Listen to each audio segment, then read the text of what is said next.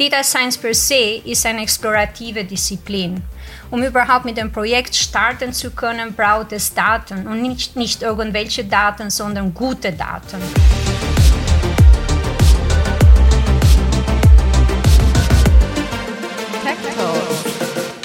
Herzlich willkommen zum IPT Experten-Talk zum Thema Data Science in den Schweizer Unternehmen.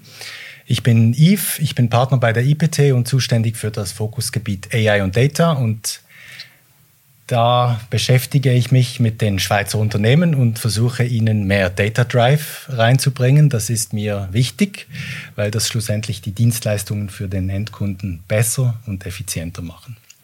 Ich bin heute nicht alleine, sondern mit mir ist Jolinda von der Six. Willst du dich kurz vorstellen? Sehr gerne. Auch von meiner Seite herzlich willkommen und vielen Dank, Yves, für die Einladung. Ich freue mich, heute da zu sein.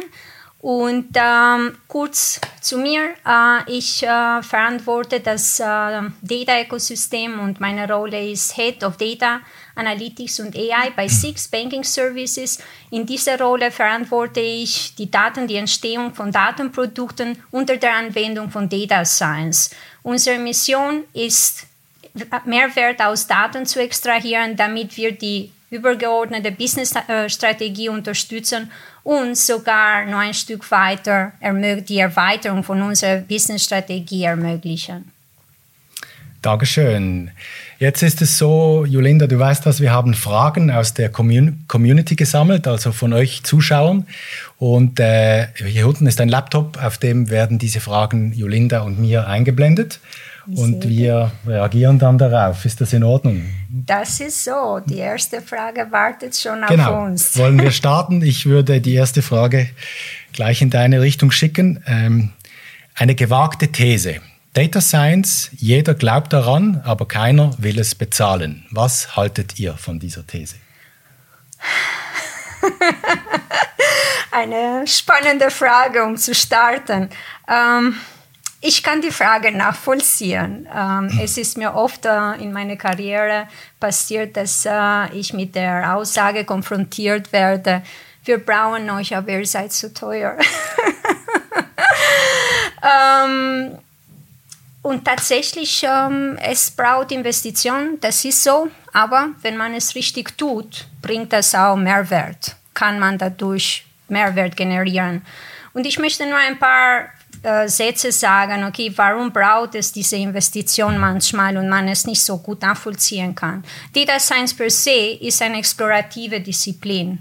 Um überhaupt mit dem Projekt starten zu können, braucht es Daten und nicht, nicht irgendwelche Daten, sondern gute Daten.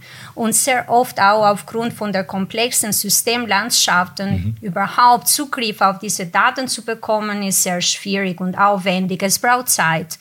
Und dann, man sagt, auch, dass ähm, äh, bis auf 80 Prozent der Aufwände in einem Data Science Projekt entstehen während der Data äh, Vorbereitung, Datenvorbereitungsphase.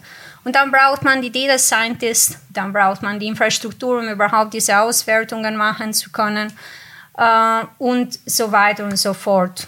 Und manchmal braucht es auch Zeit, bis man überhaupt das Mehrwert zeigen kann. Und entsprechend kann auch dieser Eindruck entstehen. Aber es ist sehr, sehr wichtig, das, ähm, das, äh, das zu tun. Und äh, ich bin fest äh, der Überzeugung, dass wenn man es richtig tut, kann man auch einen Mehrwert daraus generieren. Und ich mag sehr gerne das Beispiel von Amazon bringen. Ich war sehr überrascht, wo ich diese gelesen habe, dass 30 Prozent, mehr als 30 Prozent sogar der Erträge heute von Amazon werden durch deren Recommendation Engine generiert. Und das ist schon beeindruckend. Das ist ein, ein eindrückliches Beispiel, hm? ja. Es ist schon, es gibt mir persönlich schon, äh, äh, es inspiriert mich weiter in diesem Bereich unterwegs zu sein. Und zusammenfassend kann ich nur sagen, dass es gibt keine endgültige, allgemeingültige Rezept, wie man es richtig tut. Das kann sich unterscheiden von einem Unternehmen zu dem anderen. Aber ich bin mir sicher, dass wenn man den richtigen Ansatz wählt, mhm. dann kann man diese Disziplin zum Erfolg bringen. Ja, sehe ich auch so. Ja. Also ähm, ich, ich, meine, es liegt ja ein bisschen in der Natur der Sache, Data Science, da steckt Wissenschaft drin. Ja. In der Wissenschaft stellt man Hypothesen auf und manchmal funktioniert das nicht. Also manchmal kann man nicht Jawohl. belegen, dass eine bestimmte Hypothese funktioniert. Jawohl. Das heißt, es steckt inhärent so ein gewisses Risiko mit drin, wenn man Data Science Vorhaben macht. Und ja, das ist eine unternehmerische Entscheidung schlussendlich. Das braucht ein bisschen Mut vom Management und Leute, die das mit Energie vorwärts treiben, um, um dann in der Summe Erfolg zu haben. Ich glaube, langfristig zahlt es sich sehr aus äh, in Data Science und die entsprechenden Plattformen, die notwendig sind, um das zu unterstützen, zu investieren. Absolut. Und ich sage, Mut, Ausdauer und Anpassungsfähigkeiten sind drei wichtige Qualitäten in diesem Zusammenhang. Mhm. Wollen wir zur nächsten Frage schauen? Sehr gerne. Bin gespannt. Oh, wo befinden sich die Schweizer Unternehmen heute? Das ist eine super Frage für dich, Yves. Du hast so viele Schweizer Unternehmen äh, sehen, besuchen dürfen. Wie verankert ist Data Science in der Softwareentwicklungsprozessen tatsächlich okay. schon heute? Spannend. Ja, gebe ich gerne ein, ein bisschen Auskunft. Vielleicht kurz ähm, ein, zu IPT. Also wir sind vor allem bei drei Sektoren unterwegs, nicht ausschließlich, aber ja, wenn ich jetzt hier so von Unternehmen berichte, sind es vor allem die Sektoren Government, also okay. wir, der Bund ist ein großer Kunde von uns, äh, Versicherungen und Banken, also die Finanz, Finanzbranche. Und ja, es ist ein bisschen unterschiedlich zum Teil, aber dann doch wieder gleich. Also äh, nehmen wir mal den Bund, da gibt es unterschiedliche Departemente. Äh, da gibt es zum Beispiel ja, regelrechte Datenverarbeitungsprofis. Also Meteo Schweiz wäre so ein typisches Beispiel. Äh, vielen Leuten ist das vielleicht gar nicht bewusst, aber das ist ein Bundesamt. Und ja, mit den Wettermodellen und große Datenmengen, die sind natürlich Profis. Und die gibt es auch seit sehr, sehr lange. Die gibt es schon lange, genau. Ja. Gibt es auch noch mhm. andere Bundesämter, äh, die, die viel machen. Also ähm, ja, durchaus weit vorne. Jetzt Finanzbranche, Versicherung kann man ein bisschen vergleichen. Da sehe ich so, die großen Unternehmen sind sehr weit. Also Six zum Beispiel würde ich äh, auch als großes Unternehmen bezeichnen und, und attestiere euch auch, dass ihr weit seid. Die haben Data Science Teams, 10, 15 Leute, haben die entsprechenden Plattformen, Datenverfügbarkeit ähm, ähm, erstellt und, und arbeiten seit Jahren schon mit, mit Cases. Mittlere, kleinere Unternehmen, sagen wir mal mittlere Kantonalbank oder eine Krankenkasse, eine kleinere, die haben einen gewissen Aufholbedarf, aber auch, auch da läuft im Moment viel. Ähm, ja, jetzt noch dieses Thema, wie stark ist das in den Softwareprozessen verankert? Da, glaube ich, gibt es noch Potenzial nach oben, ähm, weil Data Science und Software Engineering sind zwei Disziplinen die sollten noch mehr verzahnt werden, glaube ich. Bei DevOps ist so ein Begriff, der sich äh, etabliert hat in der Softwareentwicklung. Früher hat man Entwicklung und Operations einer Software getrennt voneinander und irgendwann gemerkt, ja, es funktioniert eigentlich besser, wenn man das näher zusammenbringt und das Gleiche sollte meiner Meinung nach mit Data Science und Softwareentwicklung passieren. Mhm. Jetzt, äh, Spannend. Wie siehst du das? Ähnlich wie du. Ähm Yves, insbesondere den letzten Teil. Was ich auch sage, ist, äh, immer wieder betone, ist, Data Science und Software Engineering sind zwei unterschiedliche Disziplinen und die soll man auch entsprechend so anerkennen bzw. honorieren. Und es gibt Projekte, wo das Zusammenarbeiten von diesen Disziplinen ausschlaggebend ist, insbesondere wenn es um produktive Datenprodukte geht. Spätestens dort sollen diese zwei Disziplinen miteinander zusammenarbeiten. Klar. Wenn man noch ein bisschen weiter schaut, im Endeffekt, Data Engineering ist auch Teil von dem Data Science, aber benötigt sehr viel Software Engineering Skills. Äh, von daher, ich bin komplett bei dir. Diese zwei Disziplinen sollen miteinander zusammenarbeiten und insbesondere äh, für bestimmte produktive Lösungen ist das auch ausschlaggebend. Mhm. Und ein Beispiel, um das ein bisschen für die Zuschauer auch konkreter zu gestalten, ist Fraud Detection Lösung. Um die Fraud-Modelle zu trainieren, vorzubereiten, da braucht man Data Scientist. Aber um diese Lösungen, Softwarelösungen äh, zu entwickeln, braucht es Software Engineering. Das heißt, dass das beste Produkt kann es entstehen, ja. wenn diese beiden Disziplinen zusammenarbeiten. Absolut bei dir, ja. Gut. Nächste Frage liegt schon auf. Ähm, die klingt äh, nach einer Frage, die gut zu dir passt. Wie führt man Data Science in einem Großunternehmen zum Erfolg? Eine schöne Frage. Ähm, ich kann sehr gerne ein bisschen von äh, meiner eigenen Erfahrung. Mhm. Äh, wir haben unsere Journey bei Banking Services ähm, drei Jahre her äh, gestartet und am Anfang eigentlich unser Fokus war auf interne äh, anal äh, äh, analytische Lösungen für interne Zwecke äh, zu, äh, zu entwickeln. Und heute sind wir so weit, dass wir sogar unser erstes Produkt äh, lanciert haben, Payment Enrichment Services.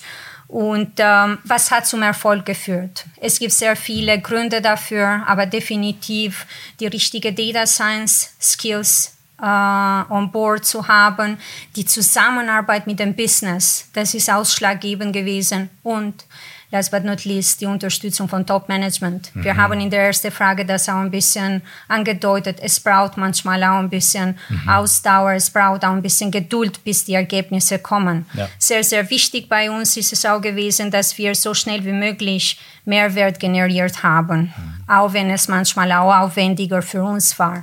Und was ich auch sehr gern mitgeben möchte, ist, wir haben auch stetig, stetig versucht, die, die Lösung äh, des Problems im Fokus zu setzen und nicht die Technologie, die dafür braucht. Ja, das ist wichtig, ja.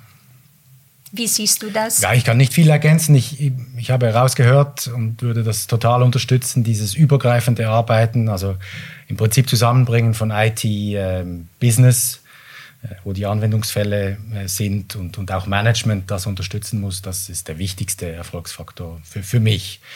Das Bauen von Plattformen das ist als, als Ingenieur äh, für mich der einfache Teil sozusagen. Es ist natürlich auch aufwendig, aber, aber ja, das erste ist eigentlich einer der wichtigsten Erfolgsfaktoren. Es ist definitiv einer der wichtigsten Enabler.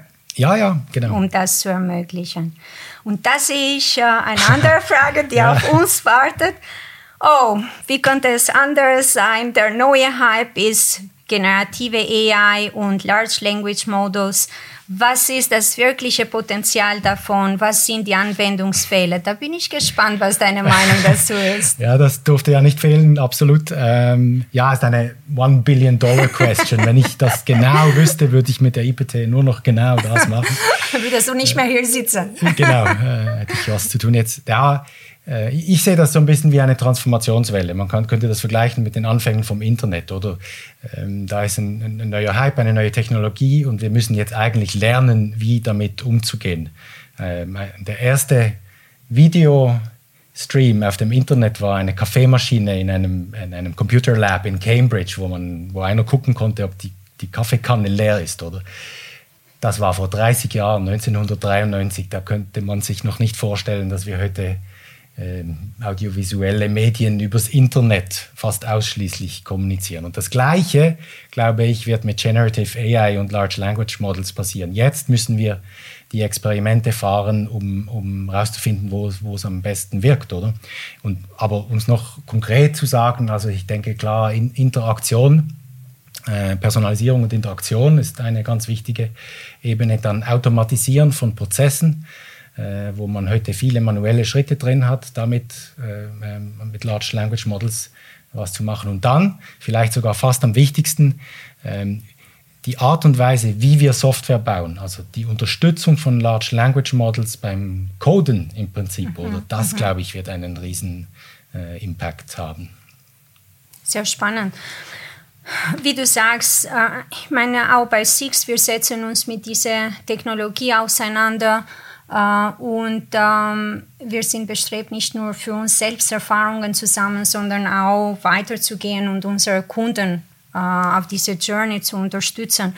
Und wie mit jeder neuen Technologie jede neue Technologie verbirgt auch neue Risiken. Mhm. Und jetzt mit diesen Large Language Models wir, sind, wir kennen die Risiken noch nicht. Mhm. Wir müssen auch lernen, überhaupt diese Risiken zu identifizieren und dann auch zu lernen, damit umzugehen, neue Wege zu entwickeln, damit umzugehen. Und äh, hier denke ich ähm, äh, an diese möglich falschen Antworten, die man bekommen kann. Ja. Ähm, aber was wir machen ist aktuell bei SIG, SIG ist auch, wir versuchen auch wirklich Hands-on-Erfahrungen zu machen, indem wir unterschiedliche POCs umsetzen und aktuell arbeiten wir auch an einem MVP, wo es darum geht, dass Informationen, die im Unternehmen mhm. verstreut sind, unseren äh, Mitarbeitern in eine effizientere Art und Weise zur Verfügung zu stellen. Ja. Und das ist eine der klassischsten Anwendungen äh, von Large Language Models. Genau.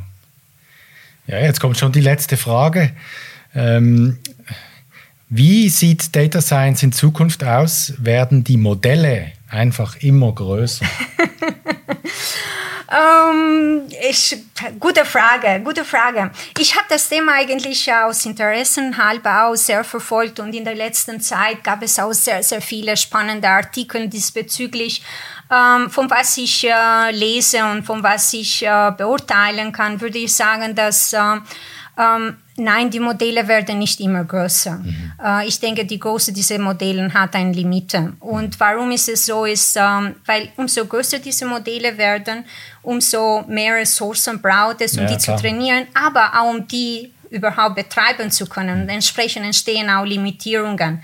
Äh, deswegen wird eher der Trend in die Richtung gehen, dass man kleinere Modelle entwickelt, neue Architekturen entwickelt, wo kleinere Modelle entstehen, aber die genau oder ähnlich performant sind, aber dafür mhm. weniger Betriebskosten benötigen. Und das ist der Trend, was ich schon jetzt beobachte. Und die Forschung eigentlich äh, verspricht auch einiges diesbezüglich aktuell. Und der zweite Trend, was ich auch sehe, ist natürlich die Transparenz äh, und die Nachvollziehbarkeit ja. von diesen Modellen. Es wird immer wichtiger. Umso mehr wir die brauchen, umso mehr wir die in der täglichen Leben integrieren. Es wird wichtiger, relevanter für den Endnutzer mhm. äh, nachvollziehen zu können, wie es zu dem Entscheid getroffen ja. ist. Was denkst du? Ja, also intuitiv würde ich genau das Gleiche sagen bezüglich Größe von Modellen.